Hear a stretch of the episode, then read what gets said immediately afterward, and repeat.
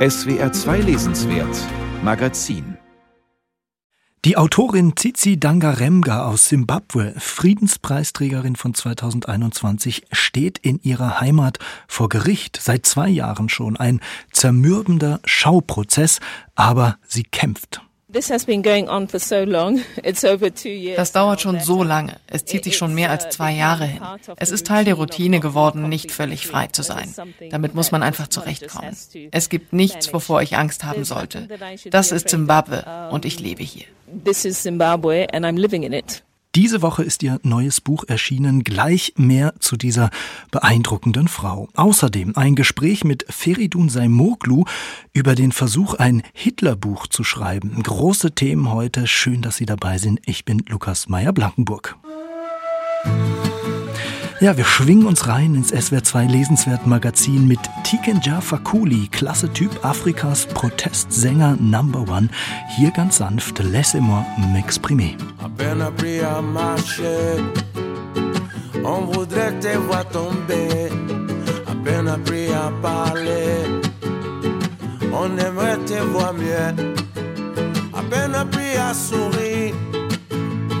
On te promet déjà le pire. Laisse-moi m'élever. Oh, laisse-moi m'exprimer. À peine appris à rêver, tu fais face à la réalité. À peine appris à chanter, qu'on t'a déjà baillonné.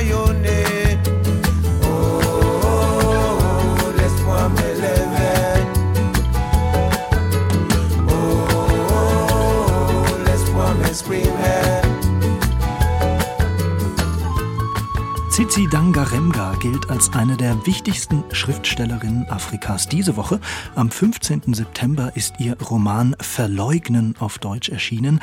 Die Autorin hat hierzulande viele begeisterte Leser, aber in ihrer Heimat Simbabwe, da wird ihr seit zwei Jahren schon eine Art Schauprozess gemacht. Ende September soll das Urteil ergehen.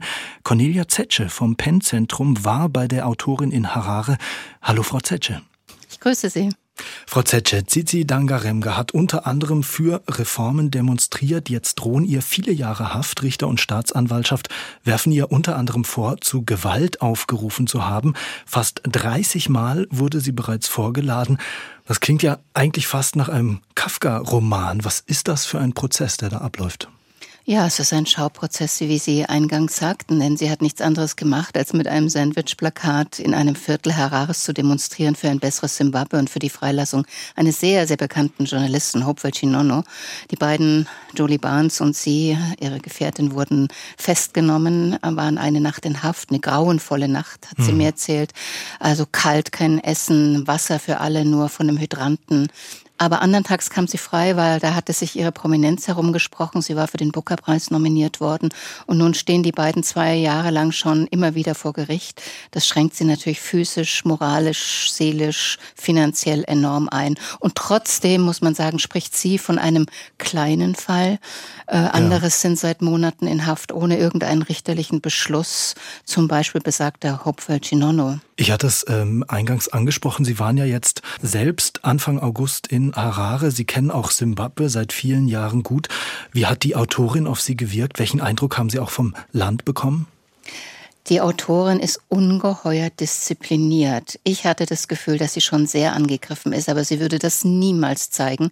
Das würde ja denen, die sie verfolgen, recht geben. Und das Land ist total gepeinigt. Wir liefen in den Gängen des Gerichtssaals herum und es hieß immer, jeder Vierte ist ein Spitzel. Also nächstes Jahr sind Wahlen und Präsident Emerson Mnangagwa, äh, der seit Mugabes Entmachtung wirklich mit eiserner Hand regiert, will Ruhe. Äh, dazu gehört dieses Spitzelsystem, dazu gehören verschärfte Gesetze, die die Versammlungsfreiheit enorm einschränken. Und dazu gehört, dass er seine Regierungskritiker mit Klagen überzieht, also sie politisch, finanziell, physisch, moralisch aushebelt. Und Tsitsidanka Remga ist unliebsam. Sie fordert die Meinungsfreiheit, das steht in der Verfassung. Sie verweist auf die Armut in der Bevölkerung. Sie zeigt die neuen Militärhospitäler für die Elite der SANU-PF, der Regierungspartei, während in den Kliniken Schwangere vor der Geburt sterben, weil das Nötigste fehlt. Und trotzdem will sie Simbabwe nicht verlassen, wie viele. Es ist ja ein enormer Exodus, weil sie sagt, das ist mein Land und ich kämpfe hier für Meinungsfreiheit. Und das tut sie mit politischer Arbeit und mit ihren Romanen. Ja, Sie sprechen es gerade an. Ihr literarisches Werk äh, strotzt auch in der Hinsicht vor äh, einer gewissen Offenheit, wenn man es mal so sagen will. Der Befreiungskrieg Simbabwes, Kolonialismus, Rassismus, das sind vermutlich so die drei großen Themen in Ihrem literarischen Schaffen. Darum geht es auch in Verleugnen, dem zweiten Teil Ihrer Romantrilogie, der diese Woche auf Deutsch erschienen ist. Worum genau geht es in dem Buch? Was erzählt Verleugnen? Diese Trilogie wo jetzt der zweite Band erscheint. Es sind drei Bildungsromane mit Tambuzai als Heldin, einem jungen Mädchen, das zur Frau wird, das sehr hoffnungsvoll beginnt und dann Entmutigung, Diskriminierung, Frustration, Apathie und den Krieg erlebt, also gezeichnet ist von diesem Befreiungskrieg.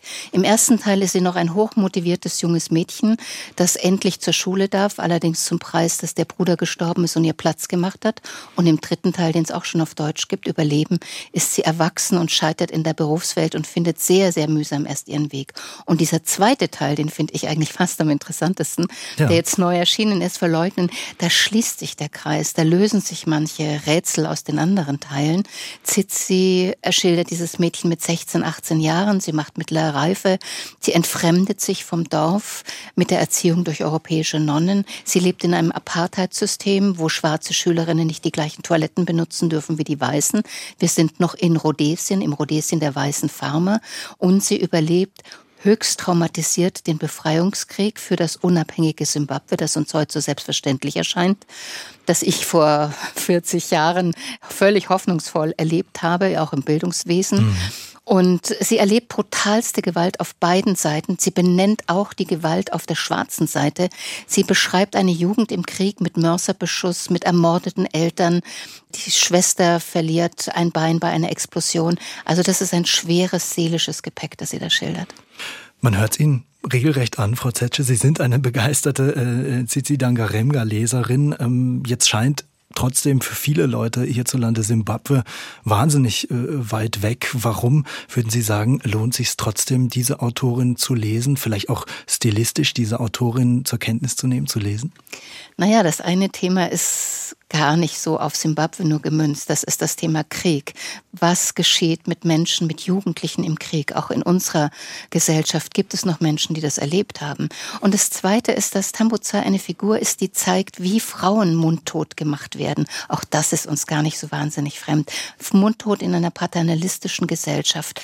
Und viele Frauen in Simbabwe und ich glaube auch andere können sich mit diesen Mechanismen identifizieren. Ich sagte das vorhin, Mechanismen, die man schon selber internalisiert hat, die man gegen sich selber richtet als Frau und wie man zu Komplizinnen dieses Systems wird.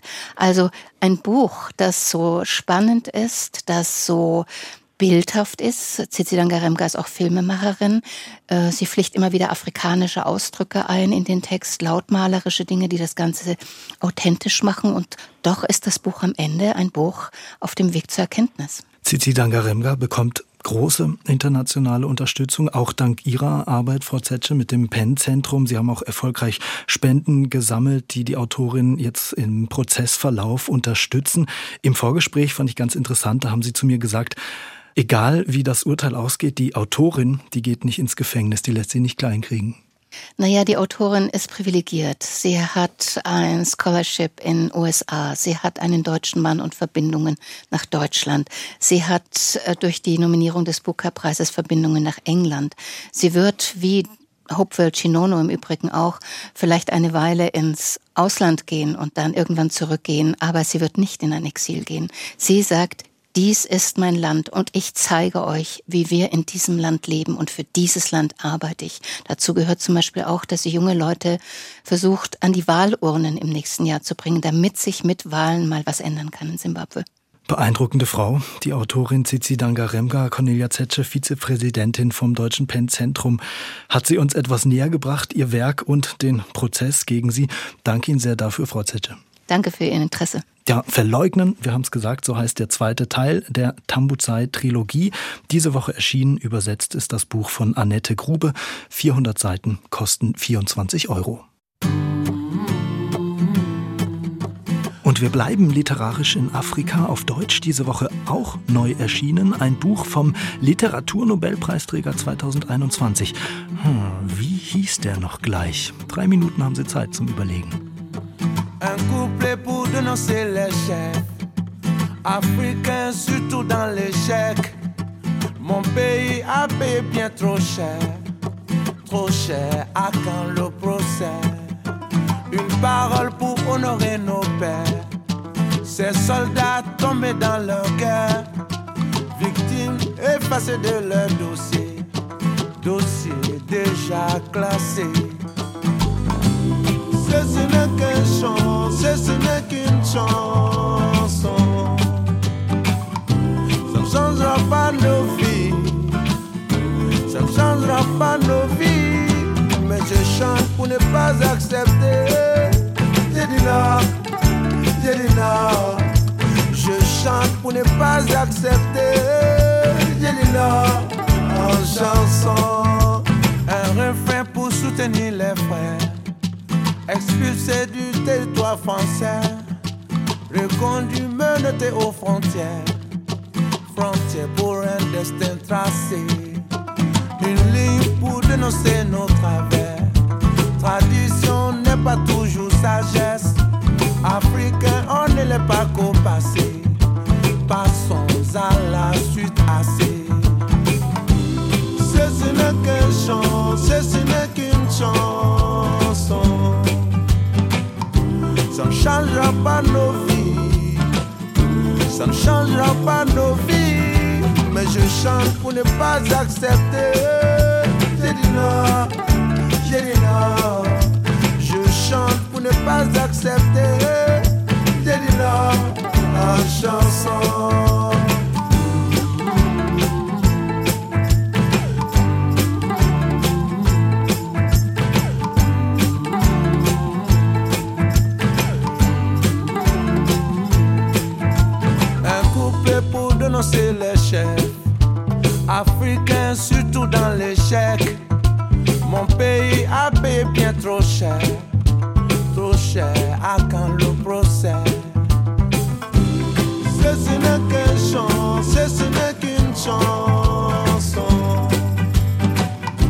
Ça ne changera pas nos vies, ça ne changera pas nos vies. Mais je chante pour ne pas accepter. J'ai dit non, j'ai dit non. Je chante pour ne pas accepter. J'ai dit non chanson.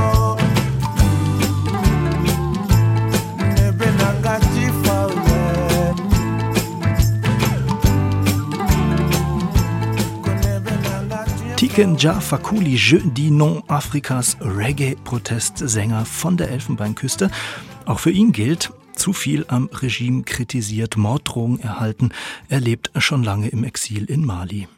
So, Literaturnobelpreisträger 2021. Erinnern Sie sich? Abdul Razak Gurna aus Tansania. Leseratten in England geht der Name sicher leichter über die Lippen. Seit 1968 lebt Gurna in Großbritannien, war lange Professor dort für englische und postkoloniale Literatur. Und der Kolonialismus, wie er seine tansanische Heimat geprägt hat und bis heute auch noch beeinflusst, das ist das große Thema seiner Bücher. Jetzt ist Nachleben auf Deutsch erschienen, ein Buch über die Kolonialzeit unter Deutschen und Briten in Tansania, ein großes Epos, professoral geschrieben, ruhig, sachlich, aber mit einem Sog, dem auch Jörg Margenau erlegen ist. Gurna erzählt mit großem epischem Atem. Das ist von der ersten Zeile an zu spüren. Khalifa war 26 Jahre alt, als er den Kaufmann Amur Biashara kennenlernte. Zu der Zeit arbeitete er in einer kleinen Privatbank, die zwei Brüdern aus Gujarat gehörte. Von Indern geführte Privatbanken waren die einzigen, die sich auf das Gebaren der einheimischen Kaufleute einließen und Geschäfte mit ihnen machten. Alle größeren Geldinstitute legten Wert auf Dokumente, Sicherheiten und Garantien, was den einheimischen Kaufleute nicht immer passte. Schon ist man mittendrin in der ostafrikanischen Kolonialgesellschaft mit ihren Handelsbeziehungen nach Indien. Doch das Bankwesen spielt im weiteren Verlauf keine Rolle mehr. Der Kaufmann Amur Biashara stirbt bald und der freundliche Buchhalter Khalifa, dessen indische Herkunft wie der Auftakt eines großen Familienromans in aller Breite dargestellt wird, ist nur im ersten Kapitel die Hauptfigur. Dann gibt er den Staffelstab weiter an Ilias, einen jungen Mann, der als Kind weggelaufen und auf eine deutsche Missionsschule geraten war, wo er lesen und schreiben und die deutsche Sprache erlernt hat. Er ist den Deutschen so verbunden, dass er sich, als der Erste Weltkrieg beginnt, freiwillig meldet, um für die Kolonialmacht gegen die Engländer zu kämpfen. Ilias lässt seine kleine Schwester zurück, die er unter die Obhut von Khalifa stellt. Doch dann ist er bis zum Ende des Romans verschwunden, spielt allerdings als Abwesender und Vermisster weiter eine Rolle. Erst ganz am Ende, aber da sind wir dann bereits in den 1950er Jahren angelangt, macht sich sein Neffe, der nach dem vermissten Onkel ebenfalls Ilias heißt, auf die Suche und findet seine Spur in Nazi-Deutschland, wo sie im KZ Sachsenhausen endet. Wenn es eine afrikanische Erzähltradition gibt, an die Gurna anknüpft, dann ist es diese Umwegigkeit und die Geduld, auch Sackgassen und Nebenstrecken bis zum Ende abzuschreiten.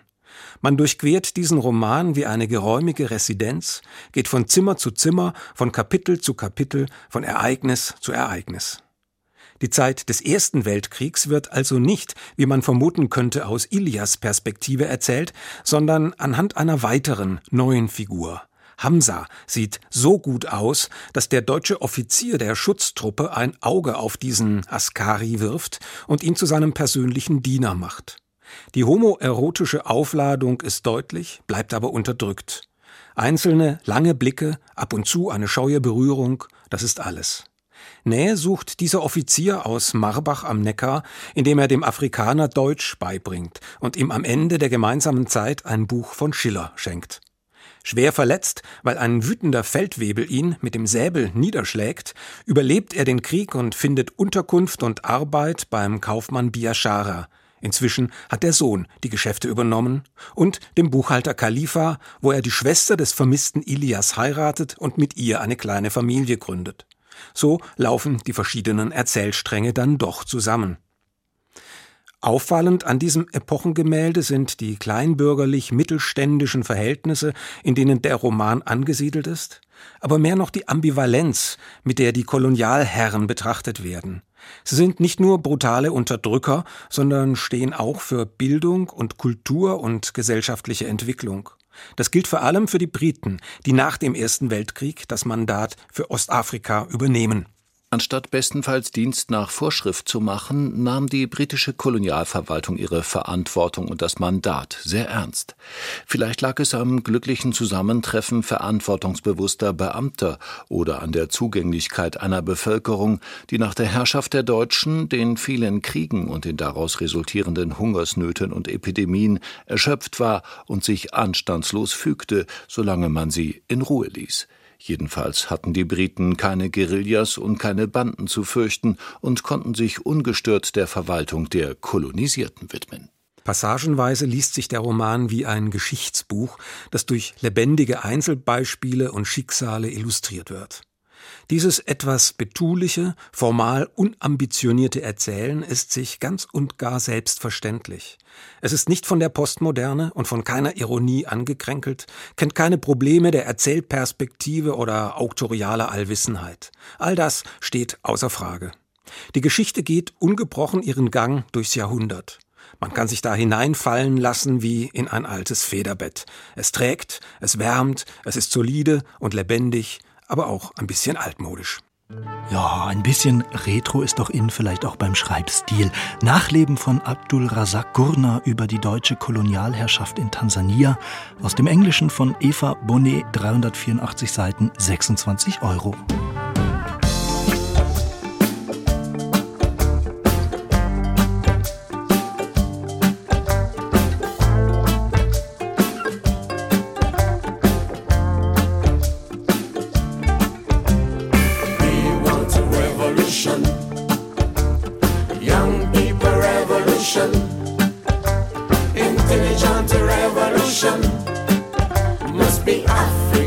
education.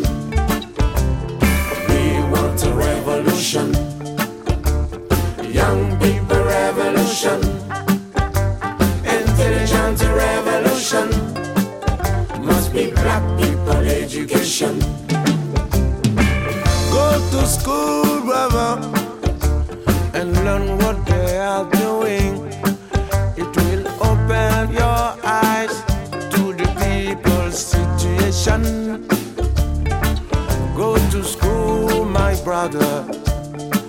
Said, go to school. You will understand very soon all the problems of your nation.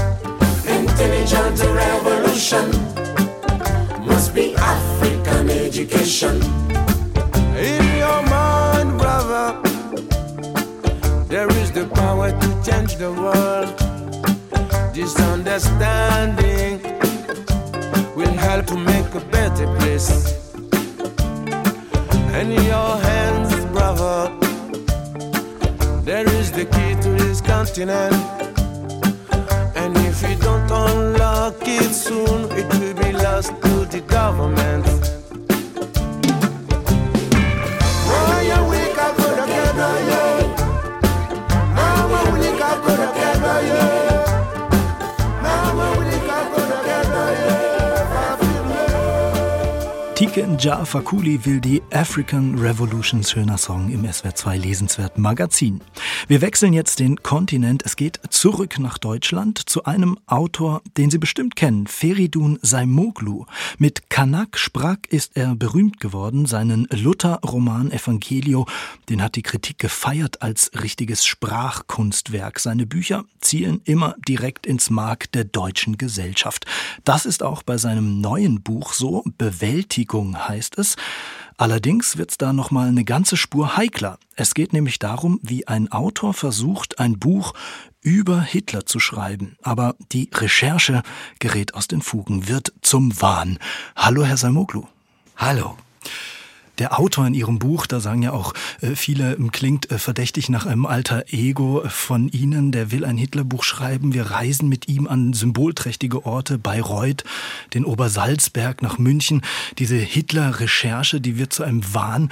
Was soll das für ein Buch werden? Ein Roman? Eine Biografie? Was will Ihr Autor bewältigen? Was treibt den Autor, den man äh, wirklich äh, doch ruhig mit mir gleichsetzen kann? Was treibt den Autor des Romans an? Was treibt mich an? Ich kann wirklich sagen, ganz kurz, es ist eine der Versuch einer Hitlerbewältigung, der Versuch einer Faschismusstudie mit literarischen Mitteln.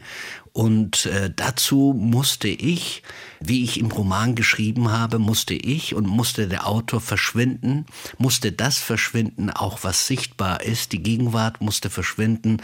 Das meint absehen, um wieder und genauer zu sehen. Das ist das, was ich versucht habe, was der Autor auch als mein Alias versucht in diesem Roman. Ihr Stil ist auch wieder ein ganz besonderer. Man könnte sagen, auch regelrecht obsessiv, äh, staccatoartig. Äh, es wechseln sich schnell die Szenen ab. Der Autor notiert fiktive Hitler-Zitate, spricht manchmal Hitler-Deutsch, nimmt Hitlers Haltung an. In Anlehnung an den Titel des Buches Bewältigung muss man unterm Strich festhalten, überwältigt ihn und überwältigt auch Sie, der Stoff Hitler? Der Autor und damit ich äh, war doch im Anfang tatsächlich, im Anfang der Recherche für dieses Buch tatsächlich so naiv zu glauben, dass er wie bei anderen Büchern auch hineingehen könne in den Stoff, dass der Stoff roh Stoff oder Knetmasse in seinen Händen sei. Und ähm, im Zuge der Recherche und im Zuge all der ganzen Ortsbegehungen muss er feststellen, dass er nicht mehr Herr über den Stoff ist. Der entgleitet ihm, beziehungsweise wer sich gewissermaßen mit dieser äh, abgrundtiefen Schlechtigkeit befasst, wer äh, sich auch durchlässig macht, denn er will ja nicht nur einen Roman über diesen Menschen äh, schreiben, er will ja ähm, aus der Ich-Perspektive dieses Buch schreiben. Ja. Wer sich aber in dieses Herz der Finsternis hineinbegibt, der kann nicht glauben, dass er da ohne Schaden und unbeschadet sozusagen und nicht geschädigt hinausgeht. Das ist die Lehre. Es ist im Grunde genommen eine Reise ins, ja, bis tief in die Nacht. Jetzt wird gerade viel diskutiert, Herr Salmoglu, auch in Bezug auf die Literatur, äh, Stichwort kulturelle Aneignung, über Möglichkeiten und Grenzen, sich in andere hinein zu versetzen. Sie haben Ihren Recherchegang und den des Autors in Ihrem Buch geschildert, diese ja fast schon obsessive Suche, diese entgleitende Suche, auch so eine Art inneren Monolog Hitlers zu führen. Wie ging es Ihnen damit? Ist das nicht auch ein Unterfangen, was in gewisser Weise zum Scheitern verurteilt ist? Das Scheitern, ähm, es ist ja mehr als Scheitern. Man kann nur verzweifelt und sehr, sehr traurig sein darüber, dass Millionen und Abermillionen Menschen abwesend sind, beziehungsweise ich habe die Leere, die Lücken, ich habe äh, im Grunde genommen all das, was fehlt, die ganzen Verluste in all den Jahren hier gespürt. Und dieses Buch ist ein Versuch, darüber zu schreiben. Hochlebe die kulturelle Aneignung. Die Ablehnung der kulturellen Aneignung ist hochreaktionär. Die äh, Literatur, die Kultur lebt davon, die abendländische Kultur, aber auch die Literatur lebt davon, dass man auch wie in diesem meinem Falle wie bei diesem Roman sich in eine Wahnwelt hineinbegibt, das ist der Preis für die Durchlässigkeit, die man zulässt. Wird es auch das Buch sein, was Sie persönlich als Autor am ehesten oder am längsten begleiten wird, beschäftigen wird? Ich glaube ja, ich bin äh, immer noch in dieser Welt. Ich habe es immer noch nicht überwunden. Ich habe immer noch, ich bin immer noch sehr, sehr verletzt und ich werde ja daraus lesen, ich habe dreieinhalb Jahre in der harten Corona-Zeit unter anderem auch an diesem Buch geschrieben, recherchiert. Es ist tatsächlich finster, eine finstere Welt, aber äh, ich glaube schon, dass man oder dass ich nicht einfach das Buch als geschrieben und äh, abgehakt ansehen kann. Ich habe wirklich den Verdacht, dass ich damit noch einige Jahre zugange sein werde. Feridun Saimoglu, Bewältigung, so heißt sein neuer Roman oder sein neues Buch, seine neue Recherche, erschienen bei Kiepenheuer und Witsch.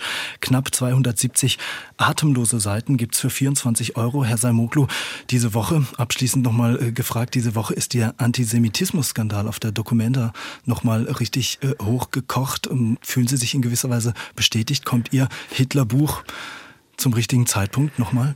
Ich wünschte, all diese ganzen geschmacklosen, um es mal ganz vornehm zu sagen, äh, Sachen, all das, was einem einfach mal Übelkeit verursacht, äh, all diese Begebenheiten würden sich eben nicht begeben haben.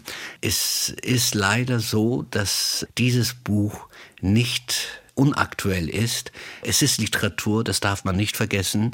Ich hoffe, dass ähm, dieses Buch auch für diejenigen wichtig sein kann, die sich für die Vernichteten, die sich für jene, die sich nicht werden können, einsetzen. Das wird immer, immer wichtig sein, denn diese deutsche Geschichte, da kann man nicht einen Schlussstrich darunter ziehen. Das wäre äußerst dumm. Feridun Sein vielen Dank für das Gespräch. Ich danke Ihnen.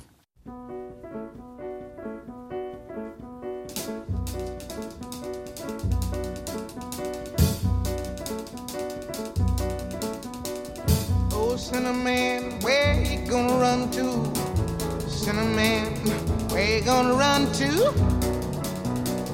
Where you gonna run to? All on that day, will I run to the rock? Please hide me and run to the rock. Please hide me and run to the rock. Please hide me, Lord, all on that day. But the rock cried out. I can't hide you, the rock right out. I can't hide you, the rock right out.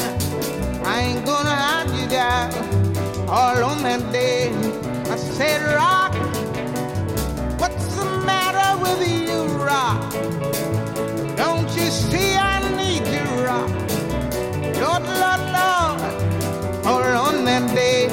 So I ran to the river, it was bleeding sea. It was bleeding around to the sea. It was bleeding all on that day. So I ran to the river. It was boiling around to the sea. It was boiling around to the sea. It was boiling all on that day. So I ran to the Lord.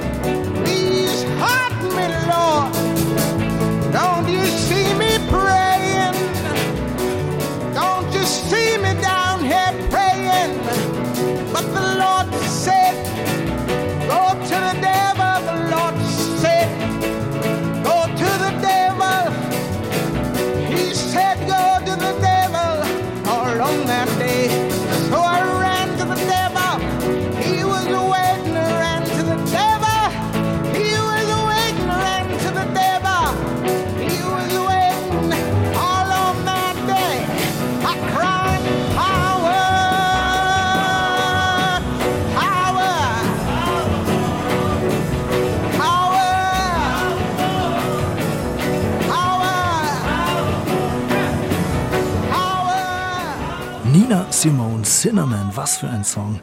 Wir machen ein bisschen früher Schluss. Starke Frau. Apropos stark, gutes Stichwort für unser nächstes Buch. Audre Lorde, Dichterin, Theoretikerin, Ikone des schwarzen Feminismus in den USA. Muss zugeben, habe ich auch noch nicht gekannt, aber seit ich sie kenne, würde ich Ihnen unbedingt empfehlen. Die Frau hat einen Platz in ihrem Bücherregal verdient. 1934 in Harlem geboren, schon 1992, also mit nicht mal 60 an Krebs gestorben. Jetzt ist von ihr auf Deutsch Sami, eine neue Schreibweise meines Namens erschienen. Ein Buch, in dem Audre Lorde ihr aufregendes Leben beschreibt. Nicht ganz leicht hat sie es gehabt. Viel Kampf, aber eben auch viel Mut und vor allem große Lebenslust. Was soll man sagen? Christine Hartauer ist begeistert. Zimt, Muskatnuss, Limetten, Vanilleschoten und Tonkabohnen. Das sind die Düfte der westindischen Gewürzinsel Carriacou. Eine Insel, die Audre Lorde lange mit dem Wort Heimat verbunden hat, ohne je dort gewesen zu sein, die sie nur aus den Erzählungen ihrer Mutter kannte und in keinem Atlas finden konnte. Die Frauen dort, so wurde es Audrey erzählt, seien berühmt für ihre Kraft und Schönheit und für ihre Art zusammenzuhalten, während ihre Ehemänner auf hoher See sind. Sami heißt ihre Art der Freundschaft. Auf Carriacou ein Name für Frauen, die als Freundinnen und Liebende zusammenhalten. Sami hat Audre Lorde auch ihr 400 Seiten starkes Memoir überschrieben. Darin erzählt sie ihren Weg vom Mädchen, das ohne ihre dicke Brille so gut wie nichts sieht und selten spricht, hin zu einer unabhängigen schwarzen lesbischen Frau. Einen Weg, den sie alleine gehen musste, weil sie keine Vorbilder hatte. Ich weiß noch, wie es war, jung und schwarz und lesbisch und einsam zu sein. Vieles daran war okay, weil ich für mein Empfinden die Wahrheit und das Licht und den Schlüssel hatte aber vieles daran war die reinste Hölle. Paradiesisch war das Leben für Audre Lorde bei weitem nicht. Rassismus und Repression der McCarthy-Zeit bestimmen die Jahre, in denen sie zur Frau heranwächst. Einen Ort, der Schutz und Unterstützung bietet, gibt es für sie nicht. Sie muss sich diese Orte mühevoll aufbauen, in Form von Freundschaften und in der Liebe zu anderen Frauen. Diese Beziehungen, die mit dem Titel ihres Buchs mit Sami überschrieben sind, bilden das Netzwerk, das Audrey über Jahrzehnte gesponnen hat. Beginnend bei ihrer Mutter, die sie zwar mit harter Hand erzieht, aber gleichzeitig vor der Welt da draußen schützen will, vor den USA der 1940er Jahre und der Diskriminierung von Schwarzen. Mit 17 Jahren zieht Audrey aus, ist von da an auf sich allein gestellt. Sie erzählt von der aufreibenden Suche nach Arbeit, von Hunger, einsamen Weihnachtsfeiertagen und einer gefährlichen Abtreibung. Und von ihrer ersten Liebhaberin, Ginger. Flinke, kleine, dunkle Augen, Haut in der Farbe von Karamell mit viel Butter und ein Körper wie die Venus von Willendorf. Sinnlich, bildlich und hingebungsvoll schreibt Audre Lorde über ihre sexuellen Begegnungen. Gerüche und Körper werden genauso detailreich beschrieben wie Essen und Kleidung.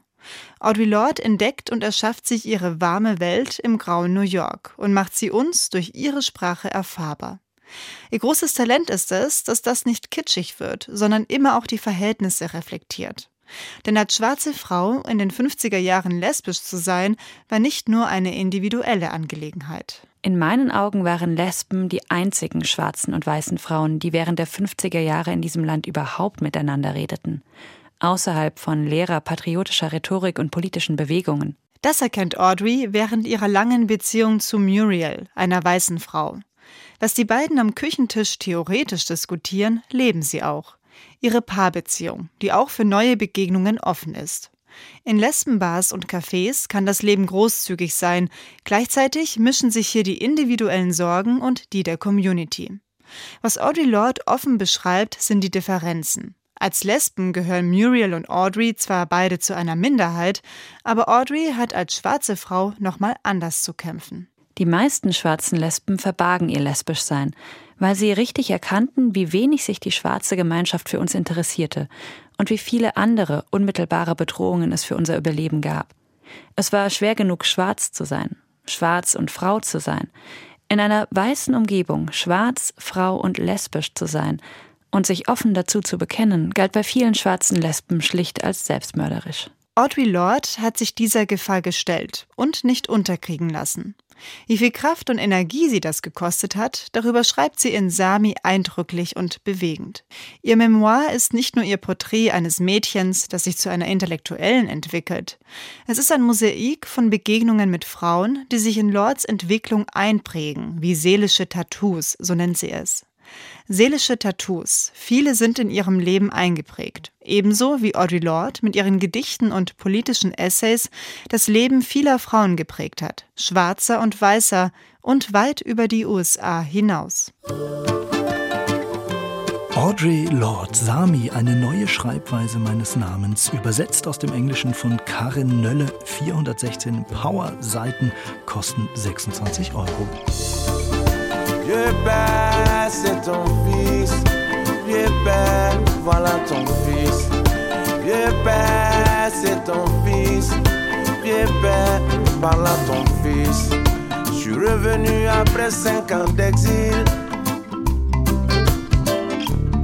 Des millions de jeunes sans boulot. Tous la main tendue avec une chanson commune. Vieux père, voilà ton fils. Vieux père, c'est ton fils. Vieux père, voilà ton fils. Vieux père, c'est ton fils. Vieux père, par là ton fils. Je suis revenu un jour dans mon pays. Nye kamelo ye, ute barala,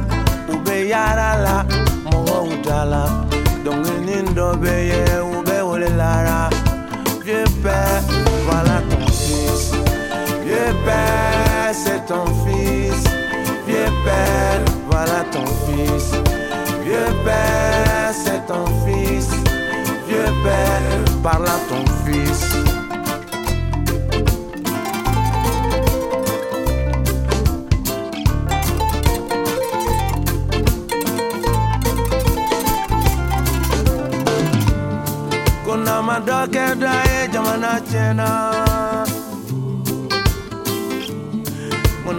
Kuna makodokedo denu chena.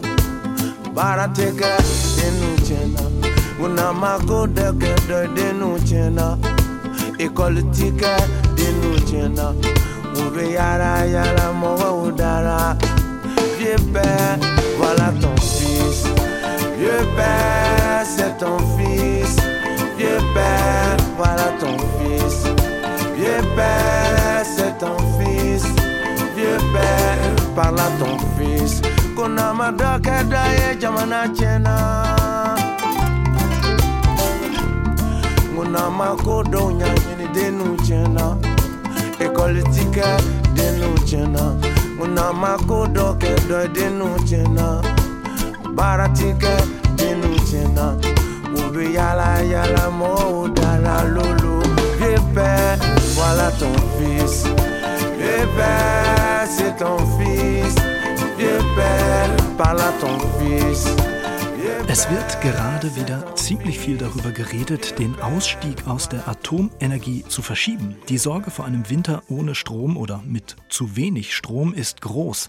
Wirtschaftsminister Robert Habeck steht mächtig unter Druck. Er soll Atomkraftwerke in Deutschland länger laufen lassen, fordern seine politischen Gegner. Er betont aber, die Dinger sind kein Spielzeug, das man einfach an- und abschalten kann. Ein kleines literarisches Argument, vielleicht eben doch am geplanten Atomausstieg festzuhalten, das habe ich für Sie gefunden. Ein Comic ist es mit dem Titel Fukushima, Chronik einer Katastrophe. Sie erinnern sich, März 2011, ein Tsunami überrollt das Atomkraftwerk an Japans Küste, eines der größten Kraftwerke der Welt, und so konnten wir das damals in den Nachrichten miterleben.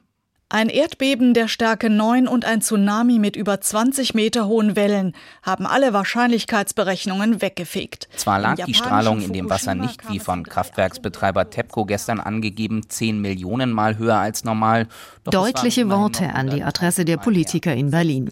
Ihr Umgang mit der Atomkatastrophe in Japan und der darauf folgenden Kurskorrektur in der deutschen Atompolitik, das wird bei den Menschen im Land zwiespältig aufgenommen. Es ist gar kein Meinungsumschwung in dem Sinne. Wenn die Wahlen vorbei sind, sind, dann werden sie wieder in die alte Fahrrinne gehen. Es ist 12.17 Uhr und jetzt wird es wieder ernster in Fukushima in Japan. Über Reaktor 3 des Atomkraftwerks dort steigt Rauch auf. Arbeiter müssen die Anlage verlassen. Die ersten Tage nach dem Tsunami sind entscheidend. Das sind auch die Tage, um die es in dem Comic geht. Die Mitarbeiter in Fukushima versuchen, die Reaktoren zu kühlen. Einige sterben dabei. Immer wieder gibt es Explosionen. Giftige Strahlung wird frei. Das Ganze ist ein großes Chaos und irgendwie eine unwirkliche Katastrophe. Einige Monate später bestellt eine Untersuchungskommission Masao Yoshida ein, damals Betriebsleiter von Fukushima, und der Comic erzählt seinen Bericht nach. Im Anhang gibt es dann auch noch ausführliche Informationen zum Ablauf der Katastrophe. Die Region in und um Fukushima hat sich bis heute nicht erholt. Wie ich finde, eine bedrückende Graphic Novel, die nochmal klar macht, wie gefährlich Atomenergie sein kann. Fukushima, Chronik einer Katastrophe von Bertrand Gollic und Roger Vidal, 136 Seiten, 25 Euro. Hier kommt nochmal Tikenja Fakuli im SWR2 Lesenswert Magazin. Je ne veux pas ton pouvoir. Je ne veux pas ton pouvoir, pas besoin de l'avoir. Je ne suis pas ton miroir, mais ton cauchemar. Je ne veux pas de ta gloire, j'ai de l'espoir. Je ne veux pas ton pouvoir, voilà mon histoire. Je suis comme un enfant, naïf et sans limite. Toi tu es déjà vieux et ton regard est désolant. Tu cours après le temps, mais le temps passe vite. Je suis là, je marche et j'ai vu le moment présent. J'ai voulu gravir moi aussi des montagnes souvent. Mais les miennes sont des pierres et les tiennes sont d'argent. Je ne veux pas ton pouvoir, pas besoin de l'avoir. Je ne suis pas ton miroir, mais ton cauchemar. Je ne veux pas de ta gloire, j'ai de l'espoir. Je ne veux pas ton pouvoir, voilà mon histoire.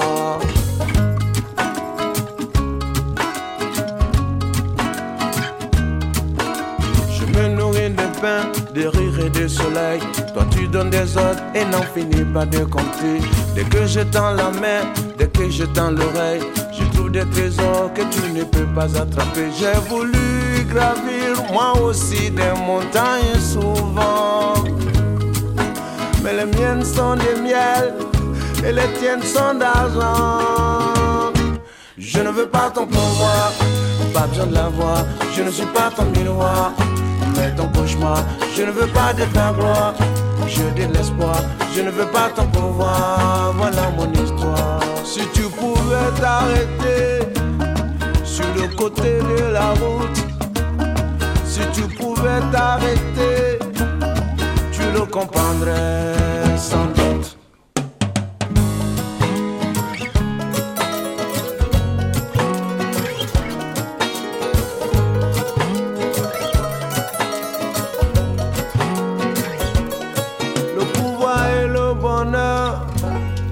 Sont ni frères ni cousins. Je n'irai pas, n'aie pas peur, me servir dans ton jardin.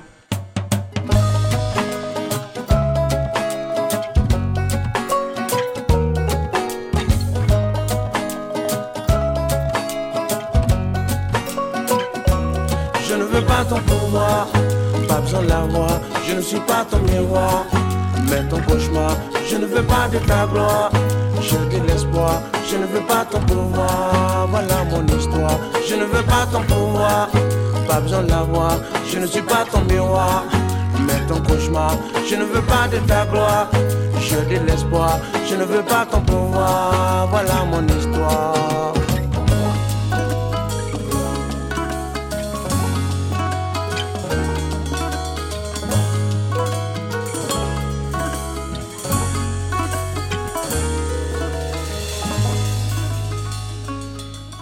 Der Abzug der US-Truppen aus Afghanistan. Bilder von Menschen, die sich am Flughafen in Kabul an startende Flugzeuge klammern, um noch vor den Taliban zu fliehen. Vor etwas mehr als einem Jahr, im August 2021, Da haben diese Bilder weltweit für Entsetzen gesorgt. Aber wenn wir mal ehrlich sind, es sind wahrscheinlich für die meisten auch Bilder, die nach all dem, was seither passiert ist, schon wieder ziemlich weit weg sind. Für den Kriegsreporter und Zeitjournalisten Wolfgang Bauer ist Afghanistan Gegenwart. Seit mehr als 20 Jahren bereist er das Land.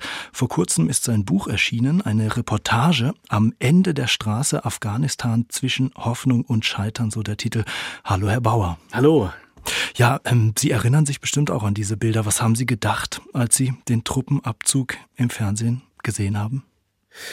Ich habe den Truppenabzug nicht nur im Fernsehen gesehen, sondern ich war zum Teil ja dort. Ich habe noch versucht, unsere Mitarbeiter, also die Mitarbeiter der Zeit aus Kabul rauszuholen und bin mit einem Charterflug zusammen mit der Privatinitiative Kabul Luftbrücke nach Kabul geflogen, in den Flughafen hinein, während Zehntausende an Menschen versucht haben, in diesen Flughafen hineinzukommen. Also ich habe das mit den Kollegen hautnah sozusagen erlebt. Einer meiner Mitarbeiter wurde kurz davor ermordet, von 20 Kugeln vor seinem Haus erschossen. Und diese Ereignisse, diese Erlebnisse haben mich natürlich zutiefst mitgenommen. Ja, klingt nach etwas, was einen nicht mehr loslässt. Absolut nicht. Sie sind, wie schon angedeutet, auch nach der Machtergreifung der Taliban 2021 wieder durchs Land gereist, entlang der sogenannten Ring Road, 2200 Kilometer. Von oben betrachtet eine große kreisförmige Straße, die das Land erschließen soll. Sie schreiben, die Ring Road sei ein Mysterium. Was ist das für eine Straße? Das ist ein Projekt, das schon seit vielen Jahrzehnten, ich würde sagen seit fast 100 Jahren, verfolgt worden ist. Egal wer an der Macht war in Kabul, Könige, Kommunisten, Taliban oder äh, vom Westen unterstützte Präsidenten haben versucht, diese Ring Road zu bauen und zu vollenden, was bis heute nicht gelungen ist. Also der Ring ist nicht geschlossen. Mhm. Da gibt es eine große Lücke im Nordwesten. Afghanistan hat das Problem, dass es nie zu sich selber gefunden hat, zu einem vereinigten Staatswesen, sondern es ist nach wie vor ein Flickenteppich aus unterschiedlichen Kulturen, Völkern, Sprachen, äh, Schiiten, Sunniten. Zentralasien spielt rein, ein bisschen Indien, äh, Pakistan, Iran. Also es ist ein kunterbuntes Gemisch, das nie richtig zu einem Staat herangewachsen ist. Diese Ring Road sollte im wahrsten Sinne dieses Land vereinigen dass äh, die Orte schneller erreichbar sind. Dadurch erwartete man auch Wohlstand, mehr Sicherheit und wie George W. Bush am Anfang auch, auch gesagt hat, da wo die Straßen enden, beginnen die Taliban. Äh, man versuchte also mit Hilfe dieser Straße das Land auch, auch ideologisch für sich äh, zu gewinnen. Das hat ja. nicht funktioniert. Äh, und teilweise ist sogar das Gegenteil davon erreicht worden. Bisher war diese Straße nicht befahrbar, also vor äh, dem August 2021 hatte ich berichte ja seit 20 Jahren nun aus diesem Land, immer nur wieder kurze Abschnitte dieser Straße befahren können, wegen der Unsicherheit. Und ich träumte schon, wie viele andere, lange davon, mal diese ganze Ring Road zu befahren, um eben auch das, das Land im Querschnitt kennenzulernen. Mhm. Ja, nicht nur die Probleme, sondern auch diese fantastischen Landschaften und diese staunenswerten Kulturen, die es dort gibt und durch diese Ring Road erschlossen werden könnten. Und äh, das, äh, das konnten wir jetzt tun. Sie haben einerseits äh, für sich in diesen Reportagen neue Orte kennengelernt. Sie sind aber auch auf viele Personen und Protagonisten getroffen, die Sie von früheren Reisen schon kannten. Es gibt beispielsweise Journalistenkollegen, die jetzt Angst vor den Taliban haben, untertauchen müssen, Botschaftsmitarbeiter, die ja verwaiste Botschaften in Schuss halten, ein Unidirektor, der mehr oder weniger äh, stündlich auf seine Kündigung oder Schlimmeres wartet. Wie haben Sie auf dieser letzten Reise die Menschen erlebt in Afghanistan? Ähm, zum größten Teil abwartend. Es wäre jetzt falsch gesagt, depressiv. Alle genießen diese neue Sicherheit, von der ich eben gesprochen hatte, von der niemand weiß, wie lange sie anhält. Ja. Vermutlich nicht ewig. Es gibt schon einzelne Tendenzen, dass es hier und da äh, schon wieder zu, zu Kämpfen kommt und gefährlicher wird. Also es ist eine abwartende Situation, ähm, die immer mehr aber in Verzweiflung umschlägt, weil jetzt auch nach einem Jahr haben die Taliban erwartbar keine Konzepte präsentiert, wie die Wirtschaft äh, sich, sich aufpäppeln lässt, wie die unglaublich vielen Gelder der internationalen Gemeinschaft sich auch nur annähernd ersetzen lassen. Also eine, eine grassierende Armut in diesem Land, Viele wandern oder versuchen auszuwandern in den Iran. Ich kenne Leute, die wurden schon vier, fünf Mal äh, äh, wieder abgeschoben von iranischen Grenzsoldaten. Viele geben das dann auf und fahren dann in eine Art äh, inneren Immigration. Äh, es gibt Hunderttausende an früheren Sicherheitskräften, also Soldaten und Polizisten des alten Regimes, die äh, sich verstecken, äh, natürlich kein Gehalt äh, bekommen, die aber Ernährer ihrer Familien früher gewesen sind und äh, die auch auf Dauer natürlich ein bedrohliches Potenzial darstellen. Ähm, die wissen mit Waffen umzugehen, häufig haben die noch Waffen und, glaube ich, warten nur auf den Moment, sich irgendeiner Bewegung, die ihnen dann auch noch Geld zahlt, anzuschließen um wieder, ja, um auch wirtschaftlich wieder überleben zu können. Ja. Allein deshalb. Also die Lage ist äh, brüchig, Absolut. wie Sie gerade beschreiben. Ähm, nichtsdestotrotz ist Ihr Buch in gewisser Weise auch eine große Ode an das Land Afghanistan mit starken Schwarz-Weiß-Fotografien von den Menschen dort, von der Landschaft. Was hat Sie persönlich so an diesem Land gepackt, dass es Sie nicht mehr loslässt? Wenn ich gefragt werde nach den, nach den schönsten, nach den aufregendsten Landschaften der, der Welt, die ich bisher bereist habe, dann sage ich immer das Alaska und Afghanistan. Also die, die, die Landschaft Afghanistans ist atemberaubend, ist Poesie an sich. Die Vielfalt äh, ist, ist unglaublich. Äh, jedes Dorf hat seine eigenen Traditionen, seine eigene Kultur, die längst auch noch nicht aufgeschrieben wurde. Jeder Afghane äh, kann 40 Bücher füllen mit, mit seinen Lebensgeschichten. Mhm. Ähm, für einen neugierigen Menschen ist es unmöglich, nicht von diesem Land fasziniert zu sein, auch von der Kraft dieser Menschen, trotz allem, die ihren Alltag meistern, Frauen wie Männer und Kinder, diese unglaubliche Kraft dieser Leute dort. Am Ende der Straße eine Reportage von Wolfgang Bauer, Surkamp Verlag, 400 Seiten, 24 Euro. Ihr Buch, Herr Bauer, ich habe es am Anfang schon gesagt, hat den Untertitel Afghanistan zwischen Hoffnung und Scheitern. Welches Gefühl überwiegt bei Ihnen gerade? Eher Hoffen oder eher das Gefühl des Gescheitertseins? Hoffen. Immer noch? Immer noch hoffen. Auch für Afghanistan gibt es Hoffnung. Danke Ihnen für das Gespräch. Dank Ihnen. Ja, mit Afghanistan geht unser SWR2 lesenswerte Magazin auch schon wieder zu Ende. Alle Beiträge aus der Sendung finden Sie wie immer auf swr2.de oder in der SWR2 App. Hier geht's weiter mit SWR2 aktuell. Danach das Hörspiel Heinrich Mann, Jugend und Vollendung des Königs Henri IV. Eine DDR-Produktion ist das von 1971. Immer noch hörenswert, der sechste von sechs Teilen heute. An der Technik war John Kroll. Hier kommt nochmal Nina Simone mit Baltimore und ich bin Lukas Meyer-Blankenburg. Machen Sie's gut. Tschüss.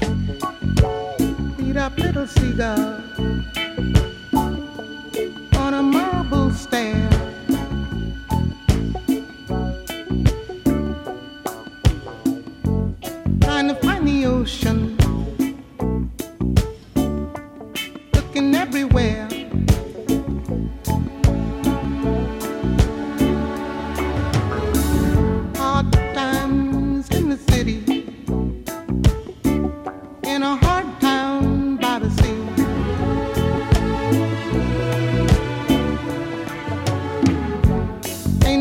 run to. There ain't nothing here for free.